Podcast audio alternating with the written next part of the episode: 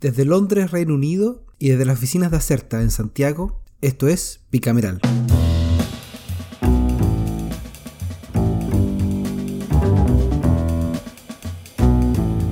Hola y bienvenidos nuevamente a Bicameral después de un largo hiato, eh, tiempo de vacaciones, después de unas merecidas vacaciones de uno de los conductores que no soy yo, eh, los Estados Juntos.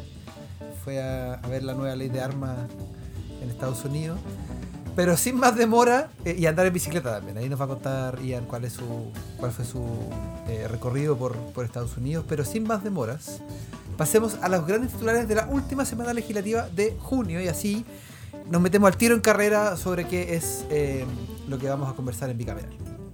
En la Cámara de Diputadas y Diputados se constituyó la comisión que va a analizar la acusación constitucional que presentó a la bancada del Partido Republicano contra la ministra del Interior Isquia Siches por un eventual incumplimiento eh, de la Constitución y las leyes que generando una situación, esto es todo eh, sacado literal de la, de, de la acusación, de fallido control de la delincuencia y otros hechos de violencia. La instancia quedó presidida por el diputado UDI Cristian Moreira y va a avanzar con sus sesiones el lunes 4 de junio. También va a estar eh, María Candelaria Acevedo del PC, Fernando Borges, que también es gremialista, y eh, los independientes Cristian Matheson, que eso sí es miembro de la bancada Evópoli, y Natalia Romero, que eh, es integrante de la bancada UDI. Así que yo, así mirando al ojo, algo me dice que el informe se va a aprobar y va a pasar al pleno. Pero, pero bueno. La ministra Siches también ocupó portadas eh, porque consiguió la renovación del estado de excepción constitucional de emergencia, el EECE, eh, en la región de la Araucanía y en las provincias de Arauco y del Biobío en la región del Biobío. Y en el Senado, en tanto, fueron días donde destacaron las votaciones de nombramientos. Unas fueron exitosas, como la aprobación de Lieta Vivaldi como consejera del Instituto Nacional de Derechos Humanos, que reemplaza a Salvador Millaleo, pero otras no fueron tan exitosas como el caso de los dos nombres propuestos para integrar el Tribunal Constitucional, ya que la sala del Senado desestimó con 21 votos a favor, 10 en contra y 8 abstenciones, necesitaban 30, a Alejandra Precht y a Gonzalo Fuenzalía como nuevos ministros. El punto de conflicto, y lo habíamos anticipado hace algunas semanas cuando conversamos sobre la nominación, era más bien con Fuenzalía, porque algunos consideran que el exdiputado RN no reunía los conocimientos acordes al cargo. Eh, lo que es cierto, por lo demás. Así que no quiero eh, adelantar mucho más. Ian McKinnon, con un bronceado fascinante de tus días de veraniegos en, en el hemisferio norte. Pasemos rápidamente al reporte de la semana, eh, que vamos a seguir con nuestro proyecto de la semana, que vamos a retomarlo. Y también el último reporte semanal de la Convención Constitucional, que, que igual es. emotivo. Hemos, Sí. hemos estado conversando de esto por un buen tiempo desde, desde el estallido. Así que, bueno, vamos a, obviamente vamos a seguir conversando después de temas constitucionales, pero ya no de la convención propiamente tal. Eh, sobre todo considerando estamos grabando el viernes, que eh, el lunes se disuelve después de entregar entregar el, El proyecto constitucional, de la proyecto. El proyecto constitucional Así, así señala la la, nomenclatura, la nomenclatura del reglamento, proyecto. Perfecto. Entonces, el proyecto constitucional que va a presidente de la República para que lo eh, para que convoque al plebiscito de acuerdo de acuerdo a las normas constitucionales, capítulo 15 de la actual Constitución. Ian McKinnon, ¿por qué sala del Congreso Nacional, ahora que todavía tenemos dos salas Sí. eh, equilibradas, quieres partir? Partamos por el Senado. Primero decir que gusto volver a conectarnos, Javier, después de tantas semanas. No sé si merecidas o merecidas vacaciones, pero sí, anduve por, por los Estados Unidos ahí dando vueltas en bicicleta. Eh, y partamos, eh, bueno, como te decía, por el Senado.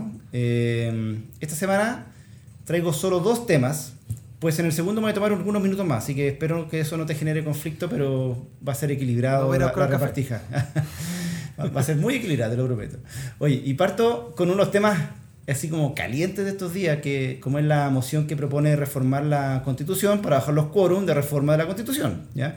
Este es el boletín 15062-07, que está en primer trámite en la Comisión de Constitución del Senado y que en el debate más general de la agenda pública es uno de los instrumentos que están empujando los que ven con cierto atractivo esta cuña de rechazar para reformar en el plebiscito constitucional del próximo 4 de septiembre. O más brevemente, este es como el pilar clave del también, como se le ha llamado, plan B, en que el Congreso toma un rol relevante y protagonista en un hipotético eh, trabajo de continuación del proceso constituyente. Eh, ojo que el, en, esto el vicepresidente de la convención, Gaspar Domínguez, dijo el otro día en, una entrevista radial que este plan B es puro chamullo porque no hay nada concreto sobre la mesa y bueno, algo de razón tiene, pero es un poco la parte de la estrategia de los que están llamando a votar rechazo eh, esta moción. Y digamos que el proyecto que es de Jimena Rincón, Matías Walker, Pedro Araya e Iván Flores, o sea, todo el la esencia demócrata cristiana, eh, propone establecer en cuatro séptimos el quórum de aprobación de reformas constitucionales. Y tenemos eh, eh, capítulos que incluso lo hemos convertido varias veces, hasta de, con quórum de dos tercios en la actual constitución. Y en la sesión del martes de la, la, Comisión de Constitución recibió a dos profesores constitucionalistas, Claudio Troncoso y Sebastián Soto, y ambos valoraron como positivamente la, la propuesta por ajustarse a la historia constitucional del país eh, y a principios democráticos más, más, en general. Los senadores Walker, Pedro Araya, Rodrigo Galilea y Luce Bensberger, todos titulares de la comisión, también se manifestaron a favor del proyecto. Eh, en paralelo lo hizo también a favor eh, los presidentes de RN y la UDI, Francisco Chaguán y Javier Macaya, respectivamente, el senador Luciano Cruz Coque de Bópoli, además de la senadora Rincón, bueno, firmó el proyecto, no está en la comisión, como digo, pero también tuvo palabras positivas respecto a la idea. Eh, el único que se mantuvo mutis eh, en la sesión fue el diputado por el Partido Socialista, Juan Luis Castro, que participó de la sesión en reemplazo del titular, que es el senador eh, Alfonso Durresti. En la semana, los senadores del Partido Socialista acordaron no votar nada de estos temas en el Congreso hasta no tener la versión final del proyecto constitucional. Eh, ¿Habrá alguna novedad por parte de ellos los próximos días? Bueno, hay que estar atentos, pero esto es una noticia en desarrollo que corre en paralelo a la, a la campaña del de, proceso constituyente que, dicho sea paso, inicia formalmente la campaña el martes 5 de julio. Ese es el primer tema. Déjenme pasar ahora a la Comisión de Hacienda del Senado, eh, que comenzó esta semana la discusión en particular del proyecto de ley que promueve la competencia e inclusión financiera a través de la innovación y tecnología en la prestación de servicios financieros. Es un nombre largo, tiene este el boletín 14 de 570 y también se le conoce con un nombre más corto que es la ley FinTech. ¿ya? Fue presentado en septiembre del año pasado por la eh, Administración Piñera con el objetivo de generar un marco legal que incentive la prestación de estos servicios financieros a través de medios tecnológicos, lo que al final es lo que son las fintechs, ¿ya? que son eh, estos qué sé yo, emprendimientos virtuales por los cuales tú puedes hacer operaciones eh, de, rango financiero eh, y generar una especie de desarrollo en Chile de un sistema de, de finanzas abiertas, que esto incluye también el open banking, todos estos conceptos que están muy en boga en estos círculos, que apunta a que los clientes puedan exigir a que los bancos tradicionales compartan su información financiera con otras instituciones y a, través de eso generar, no sé, oportunidades de instrumentos, posibilidades de inversión, qué sé yo. Y esta legislación, la, ley FinTech, se ha planteado como necesaria y con de urgencia, no solo por el mundo político, sino que también por la propia industria. Es como que los actores de la industria FinTech están pidiendo que los regulen, ¿ya? Donde queremos que nos regulen. Generar el marco regulatorio porque la dinámica de creación de empresas FinTech parece que está muy activa, muy, muy, muy vigorosa en el país. Y entonces el punto es que tanto como el regulador como los actores han advertido que hoy sus operaciones no se ejecutan dentro de un marco normativo que genere como certeza jurídica y que a su vez le permita reducir potenciales riesgos para inversionistas que quieran eh, eh, apoyar estos proyectos, eh, estos emprendimientos, y también clientes que quieran verse como interesados por, por, por, por acercarse a la, a, los productos que ofrece el mundo fintech. Entonces hay como buen ánimo eh, por avanzar en esto. Bueno, ¿y qué es lo que plantea este mensaje que ya se encuentra en segundo trámite constitucional y en, términos muy simples se propone un mecanismo para diseñar y aplicar una regulación, es decir, estamos armando como el marco para que luego haya una regulación que defina obligaciones para diferentes modelos de servicios que caen en esta categoría fintech. Te voy a mencionar algunos nomás porque son como 6 o 7, pero las plataformas de financiamiento colectivo de préstamos de inversión, los servicios de asesoría crediticia y de inversión, la intermediación o enrutamiento eh, de instrumentos financieros que incluyen, aquí atento, a los criptoactivos, o sea, las criptomonedas van a quedar reguladas por este, o los que transan criptomonedas van a quedar reguladas por, por, esta, por este cuerpo legislativo.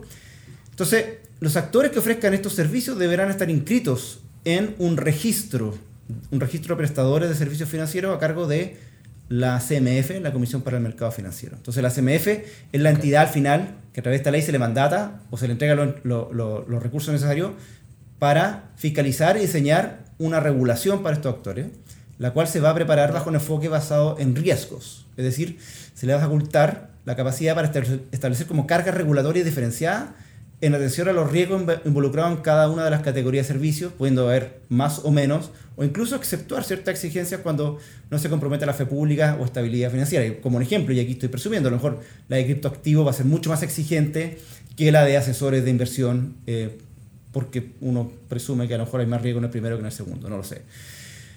Adicionalmente, la propuesta señala que la regulación deberá armarse en base a actividades o servicios prestados y no según el tipo de institución. Eso es importante para como no darle cierta facilidad a, los actores más grandes, o sea, que un emprendedor de verdad puede partir eh, de iguales condiciones.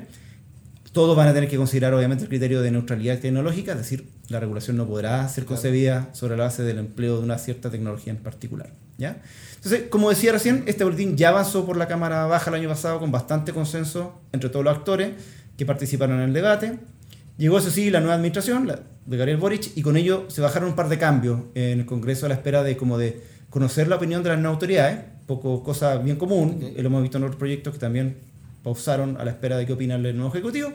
Pero ya entre abril y mayo pasó la discusión en general eh, en el Senado, recordemos que se divide, y tomando lo ocurrido esta semana, ya se dieron a conocer formalmente un grupo de indicaciones presentadas por el Ejecutivo eh, las que fueron presentadas en la sesión de esta semana por la subsecretaria de Hacienda, Claudia Sangüesa, quien señaló que las indicaciones, este paquete de indicaciones apuntan a los siguientes objetivos.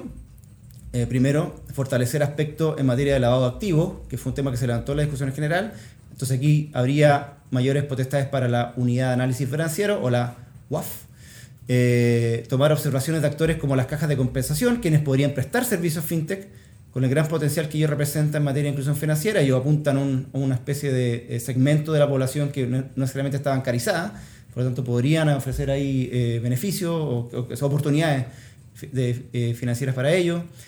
Corregir aspectos procedimentales aplicables a la fintech, permitiendo que puedan registrarse y solicitar autorización ante la CMF al mismo tiempo. Suena súper razonable.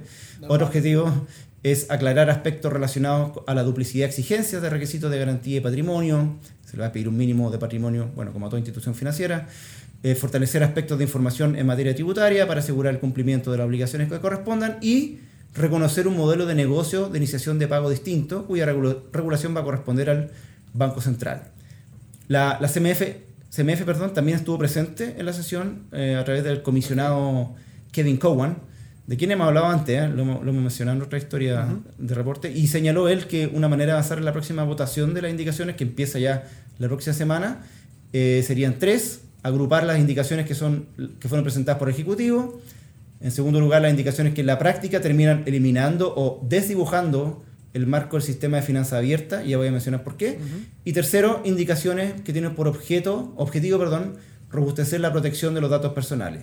Y en estas dos últimas, aquí está como la situación conflictiva, eh, digámoslo así, porque hubo un grupo de indicaciones que generaron cierta polémica presentada en los días previos, pues por parte de la senadora Rincón y el senador eh, Kenneth Pugh, eh, pues que presentaron varias propuestas de ajuste que como que generaron cierta inquietud en el Ministerio de Hacienda, ya que a juicio, y esto es lo que salió en la prensa, iban como a desnaturalizar el texto. Eh, en particular, ambos senadores incorporaron indicaciones entre los artículos 16 y 21 de la futura ley que establece, para establecer como mayor exigencia en materia de intercambio de información y datos personales a las entidades que participan de financia mm. abierta u open banking. Recordemos, el open banking es como autorizar a que mi banco comparte esa información.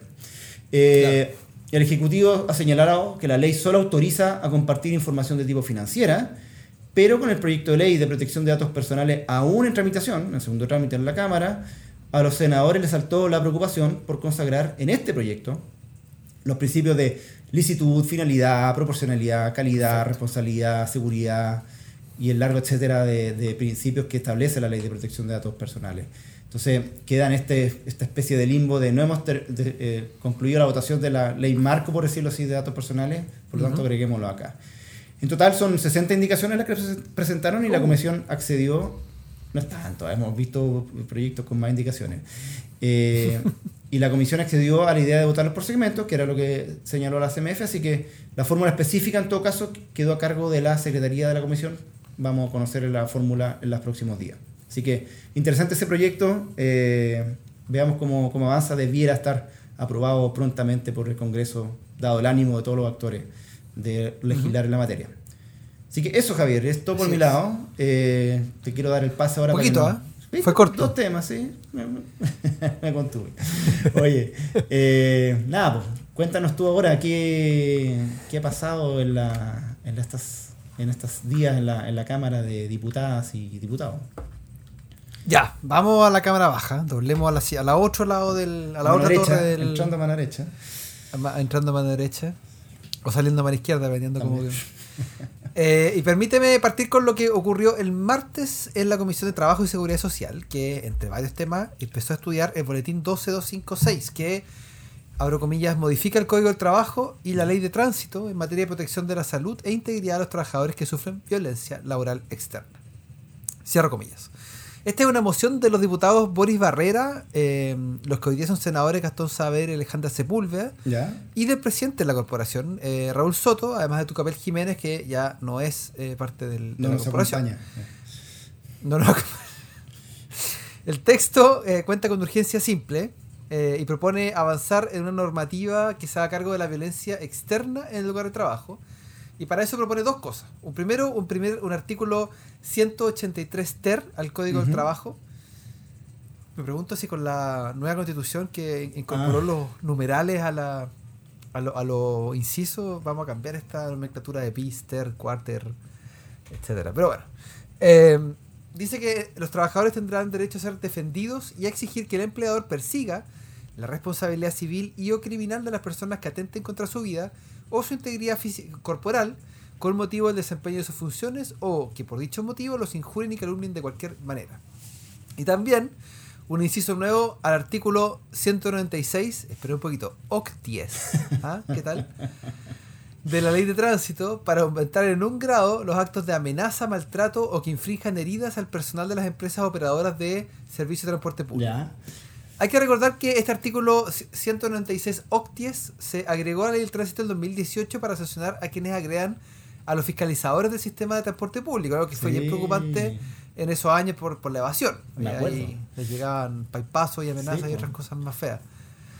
Yo no sé cómo estará la cosa por estos días. Asumo que tú que te mueves en transporte público puedes, puedes contarme, pero me da la sensación que al menos la evasión se ha mantenido en niveles parecidos, aunque se comentan Sí.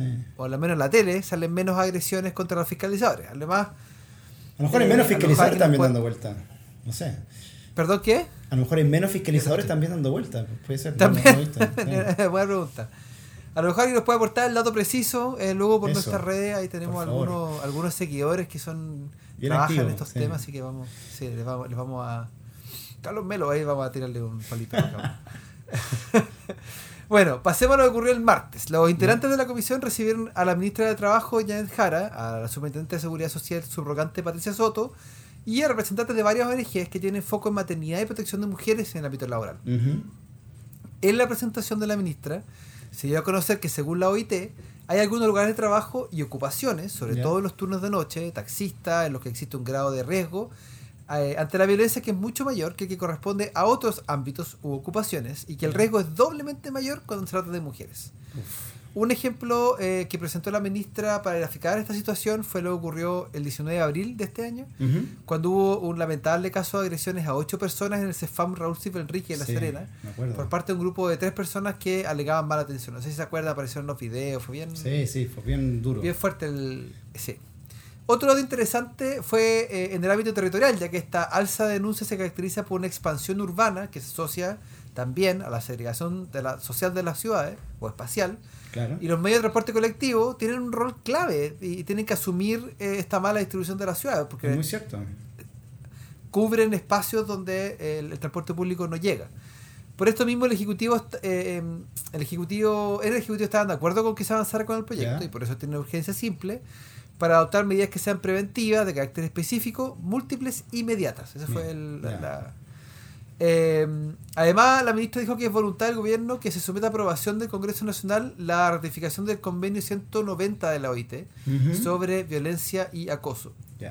Este es el primer instrumento internacional del trabajo para proporcionar un marco común en la prevención y remediación de estas situaciones, así que la ministra dice que esto va a implicar un reenfoque de cómo se ha abordado este tema en el país. Así Wow. que vamos a ver cómo, cómo andan los votos para aprobar el, Ya, el convenio 190, ¿no? ya no el 169 que es el que nos tiene con consultas indígenas, sino el 190.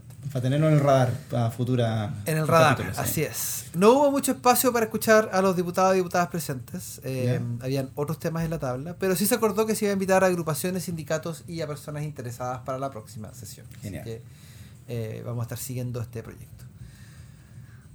Hablaron también de la fu- el cierre o el anunciado cierre de la Fundación de Ventanas, eh, Ah, que- tema candente de estos Sí, últimos días.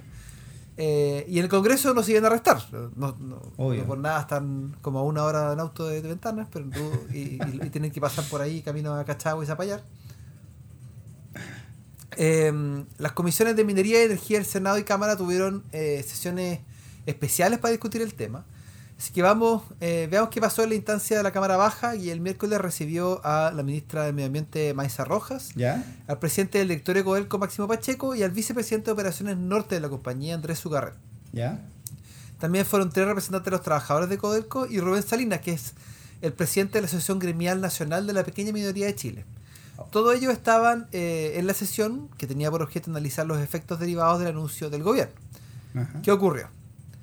Las presentaciones partieron con Máximo Pacheco y Andrés Sugarret, por Codelco. Expresaron los motivos de la decisión y defendieron el proceder. Ah, Obvio. En resumidas cuentas dijeron que en Ventanas hay una situación histórica de daño ambiental, cierto, cualquier persona Sí. que ha pasado por Ventanas lo puede observar, eh, que a pesar de no ser completamente adjudicable a Codelco, eh, daña la reputación de la empresa y así también las finanzas de esto. O sea, hay una razón comercial también, Sí, según lo que plantea. Máximo Pacheco.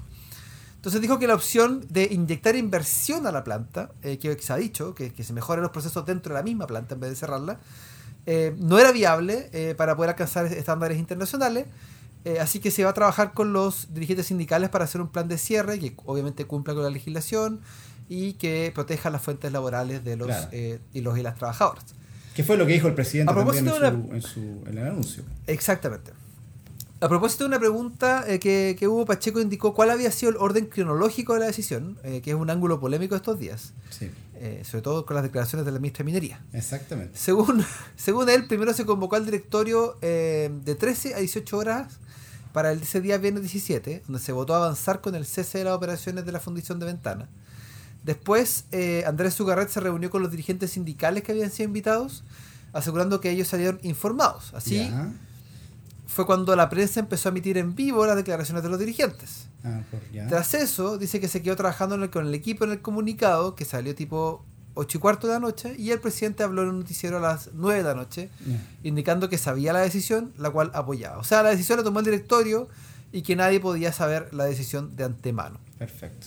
Obviamente, los representantes sindicales siguen molestos con la medida y anunciaron a Pacheco, eh, apuntaron a Pacheco que no fue capaz de decirle a la ciudadanía que la Fundición de Ventanas no es la responsable de incumplir las normas ambientales en la zona.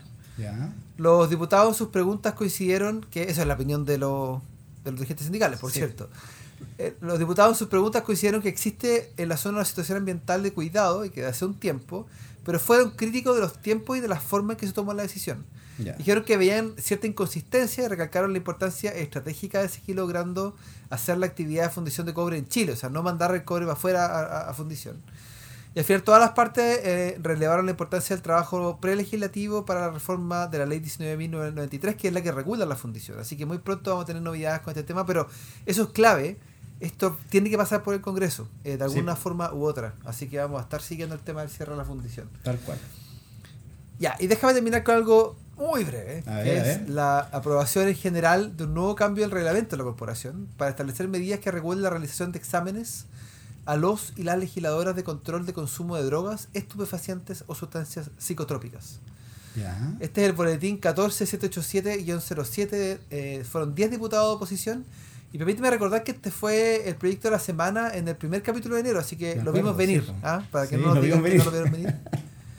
Miren dónde está ahora, texto aprobado en general por la sala. Bueno, recordemos que la moción plantea que semestralmente y de manera aleatoria, diputadas y diputados se someterán a un examen de pero para el control de consumo de sustancias ilícitas.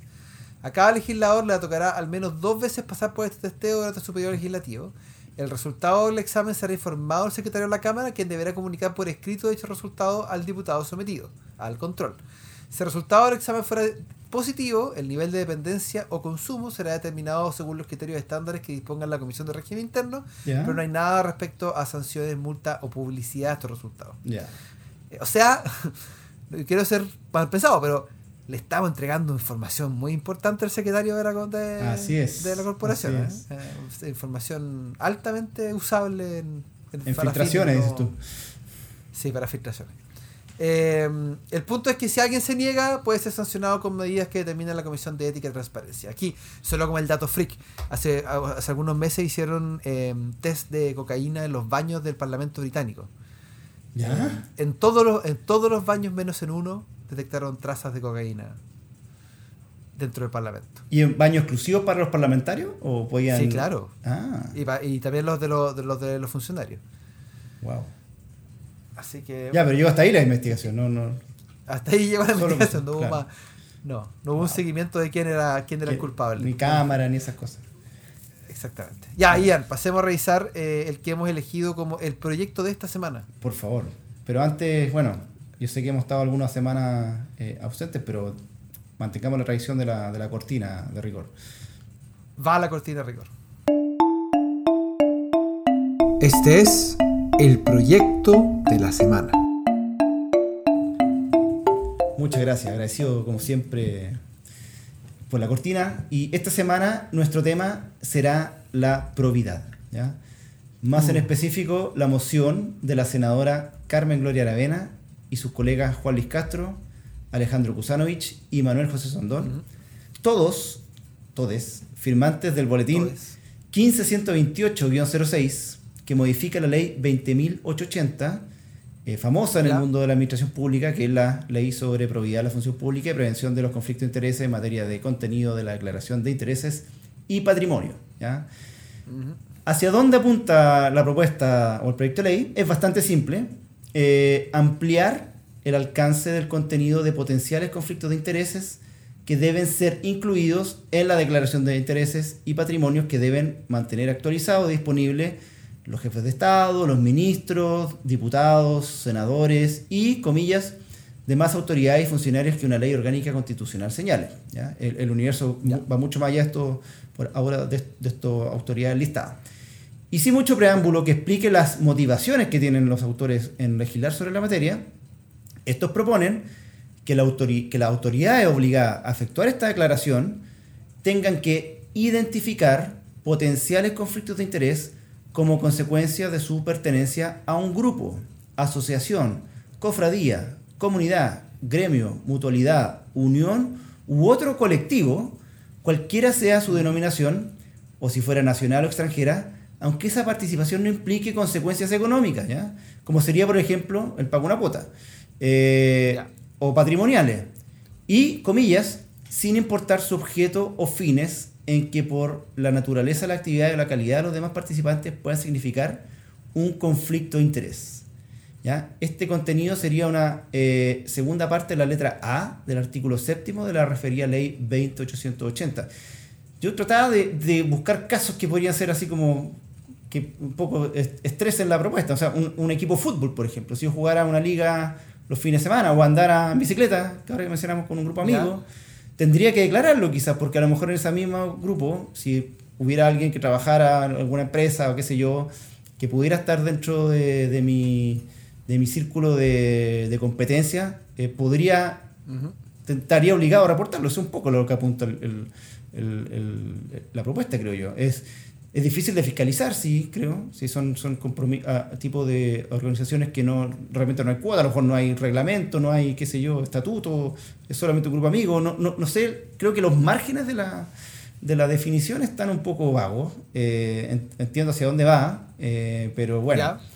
Eh, de hecho, hace, hace un ejemplo en, en textual, ¿ah? dicen, que lo quiero destacar, que también están dentro de los grupos de discusión o pensamiento político o filosófico. O sea, si te juntáis Ah, así a, a leer el- algún, algún tipo El de trabajo de ese de Tolkien. un grupo de lectura de Tolkien o qué sé yo, de Marx, eh, tendría que, y al frente te sentado otro tipo que conocí hace tiempo, bueno, tenéis que, tenéis que reportarlo. Bueno, ahí, ahí lo dejo el proyecto, veamos si es que avanza. Eh, ya vemos que algunos que hemos detectado sí tienen eh, movimiento en el, en el Congreso.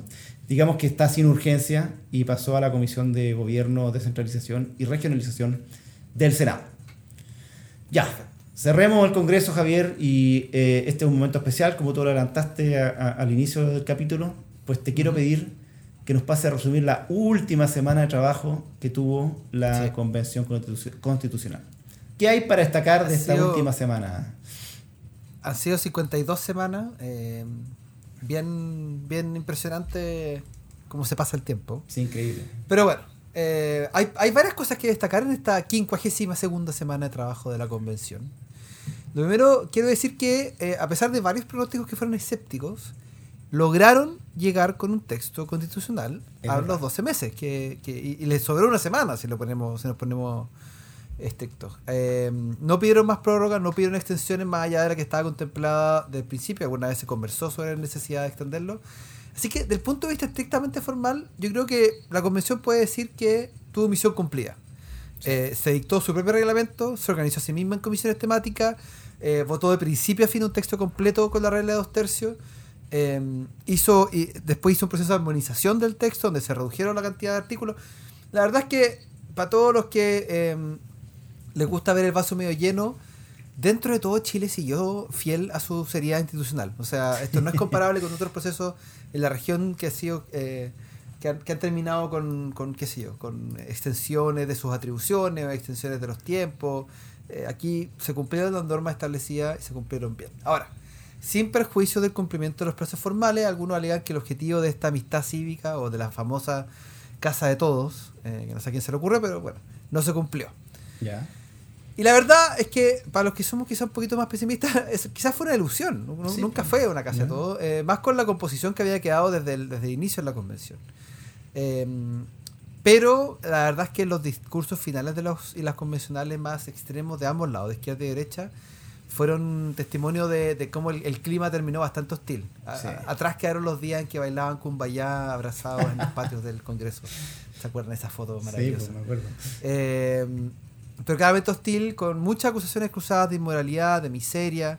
Entonces viene la pregunta de cajón, ¿quedamos más o menos fracturados como sociedad eh, que al iniciar el proceso? Y esto es- va a quedar para dando vuelta, Sí. dando vuelta. Pero por supuesto, esto nunca fue un objetivo eh, formalmente declarado, eh, el, el como reunirnos como país. Esto, esto Claro. no era un proceso deliberativo para poder salir todos juntos y romper, limar asperezas. Esto era un proceso de construcción de la constitución. Así que la verdad es que las dinámicas al interior de la convención no son necesariamente lo que observamos fuera de ella. Quizás la Mm. convención se fue convirtiendo en un espacio muy, eh, muy cerrado, una cámara de eco pa- para quienes están adentro. Pero también es interesante eh, seguir cómo se mueven los sentimientos que expresa la ciudadanía respecto al proceso. Claro. Eh, bueno, tú, tú has seguido eso otra vez en espacio público. Como... Exactamente. Hemos hecho harto trabajo en el espacio público sobre eh, este mismo tema, sobre cómo entender los sentimientos y la emoción y cómo la gente ve el proceso. Eh, bueno, entrando a los días finales, a que Ya. a muchos les llamó la atención que la jornada final de la convención terminara entre aplausos y gritos de que el pueblo unido avanza sin partidos, que provenían especialmente del grupo más a la izquierda, los movimientos sociales, los escaños reservados y la ex lista del pueblo. Aunque la mesa de la convención le ha bajado el perfil, eh, y tienen un punto en el hecho que suelen llamar más la atención. Estos son actos performativos, performa- que son performances de las barras bravas y no de las intervenciones más ponderadas. Sí. Pero la señal también es sintomática, en el sentido que el proceso estuvo cruzado por una persistente crítica a la intermediación política, al rol de los partidos políticos particularmente. Eh, y, y la, pregunta es cómo afectan estos eventos al votante moderado, especialmente aquellos que se han sido históricamente eh, votantes de la gran familia constitucionalista, que muchos de ellos resienten la estridencia y la conflictividad Sí. de los convencionales más allá de eh, que eh, apoyaron animadamente el proceso constituyente en su momento el 2020. Así que vamos a ver, no vamos a anticipar ningún pronóstico porque esto todavía está demasiado fluido, pero claramente el hecho que esté fluido ya es noticia, comparado Sí. con lo que quizás hubiéramos pensado hace seis meses atrás. Vamos a ver, vamos a conversar el 5 de septiembre, a ver, eh, o el 4 de septiembre en la noche, a ver cómo nos va. Bueno, cierro con dos historias breves del proceso de armonización. Primero, el Ya. trabajo de dedicación, de clarificación de normativa respecto a la consulta de los pueblos originarios en aquellas reformas constitucionales sobre materias que las afectan. Esto es eh, el tema que levantó eh, el, eh, el convencional, o ex conven- convencional aún, Hernán Larraín. El texto original hablaba de la necesidad del consentimiento previo a los pueblos originarios. Ah, no, este es otro tema, perdón. Sí. El texto armonizado eliminó la expresión y probablemente para bajar la eh, controversialidad, la controversia de la disposición y ahuyentar el fantasma de la constitución indigenista. Sin embargo, la norma que propuso la Comisión de Armonización se cayó en el Pleno, lo que significa pues. que queda la original que se refiere al consentimiento previo. Esto fue, espérate, como eh, convencional- de- un segundo. Esto fue bien sorpresivo, parece, ¿ah? porque yo que estuve Sí. siguiendo la votación y todo el mundo se esperaba que, como el acuerdo de armonización estaba tan bien eh, eh, armado que si se caía un, un artículo podía generar una especie de, de desorden en el resto. Claro, no, no esperaban que se rechazara. Así que fue, fue sorpresivo. Perdón, te interrumpí, disculpa. Bueno, sigamos entonces. Dale. Eh, bueno, hay algunos como el, el convencional Fernando Atria que defiende una interpretación restrictiva de la norma, otros eh, que son defensores del proceso, como el abogado constitucionalista Javier Couso, reconocen que la disposición es objetivamente confusa y que la interpretación queda abierta. Así que esta es un- una, un- una pifia que no sé si queda la, la capacidad de resolverla el lunes Mm. en, en el último pleno, pero bueno. Sí. Eh, lo segundo, eso sí, la denuncia que hizo el único sí, vicepresidente de derecha, el convencional Larraín Mate, que acusó a la mesa de introducir cambios finales al texto después del cierre de las votaciones. Larraín acusó que la mesa se había excedido en sus atribuciones, pasando por encima del pleno para acomodar y aderezar ciertas expresiones, una tarea que según él le correspondía más bien a la Comisión de Armonización. Aunque las modificaciones semánticas de la mesa son ínfimas, la raíz sostiene que podría tener implicancias prácticas, las cuales no han sido claramente explicitadas, por cierto, si, Sí. digámoslo. La mesa en tanto se defiende diciendo que el reglamento le entrega dichas atribuciones formalistas, o sea, como, como tratar de cambiar, y por tanto no se ha excedido en sus funciones. Y, y- y para, para meterle un poquito más, lo que dice la mesa es que se cambió la expresión de pueblos indígenas o pueblos originarios en, Pueblos preexistentes al Estado. Exactamente, en, en un- en una parte específica del, del texto. Y la mesa dice que lo hace porque en otras partes del texto se ocupa esta otra expresión y por lo tanto, Claro. para no tener dos expresiones distintas para referirse a lo mismo, eh, buscaron hacerlo con coherencia. Eh, que claro, efectivamente cambiaron el texto, pero, pero según ellos esto es parte de, lo- de sus atribuciones. Eh, y hay que ver si tiene alguna implicancia más allá del- de la molestia que puede generar que se cambie una, un par de palabras del texto después de la votación del Pleno. Eh, políticamente, sin embargo, parece que el rechazo va a recoger estos dos temas. eh, Seguramente. eh, para inflar uno de sus argumentos, y es que el- la, la convención siempre ha estado pegando en el palo con la trampa. Bueno, y para cerrar, eh, lo único que les puedo decir es que se informen, que revisen el proyecto Es constitucional cierto. que va a ser entregado el lunes 4 de julio. Eh, nosotros estamos grabando un par de días antes, pero probablemente ustedes estén escuchando este capítulo con el documento disponible o a punto. Así que la verdad es que vamos a comentar, vamos a tratar de, de- de conversar sobre los contenidos una vez que, que tengamos el texto definitivo, pero eh, la, la invitación es con un ánimo cívico a leer, a tomarle seriedad, a preguntar. Si Eso. quieren nos pregunten, nosotros buscamos, buscamos expertos, expertas que nos puedan ayudar a resolver dudas. Pero darle la oportunidad al, al trabajo de los convencionales a ver si es que eh, es tanto o mejor, malo o mejor que lo que ya tenemos. Y por mi parte, esto ya el cuento personal, debo admitir que al principio yo era, yo era bien escéptico de que esto iba a lograr en- terminarse en 12 meses y eh, es bien sorprendente, incluido con todas las polémicas que ha tenido esta convención. Sí. Yo espero que los convencionales hayan terminado, eh, se tomen unas buenas vacaciones de unos tres meses. Eh, Está difícil ahora, sí, ¿ah? muchos con ganas de participar en la campaña. No, que se tomen unas buenas vacaciones, se las merecen. eh, que descansen tranquilamente, que otro, otros se hagan cargo y llevar adelante la campaña, las campañas respectivas. Porque la verdad es que la odiosidad que hemos visto, en, sobre todo en ambos extremos, Sí. eh, pueden convertir a la campaña en, en ambos lados en algo muy, muy difícil de manejar. Así que ojalá lo- los eh, convencionales más más extremos tengan un poquito de calma, paciencia, Bueno, puedan dormir, algunos- algunos con la familia. Sí, pues, algunos cerraron sus cuentas Twitter por ahí, luego de. Exacto, de- sí, que, que se tomen todo esto con calma. Han hecho una gran labor. La República les agradece. Ahora que pasen a descansar tranquilo por un buen tiempo. Ya, Ian, Ya, un gusto volver acá. a encontrarnos. Un gusto que volver a encontrarnos, Javier. Vamos a seguir ahora sí, sin parar, eh, el reporteo de lo que ocurre en los pasillos del Congreso. Eh, Y no, hablamos de. Hoy día, hoy, día, hoy día se anunció la reforma tributaria, que no alcanzamos a incluirla en No, el. En el no pero, reporte, en- entra formalmente la, eso, la próxima semana entra ya ahí con, con Came Petaca al. Congreso. Sí. Ya, Ya, pues, chao, chao. cuídate.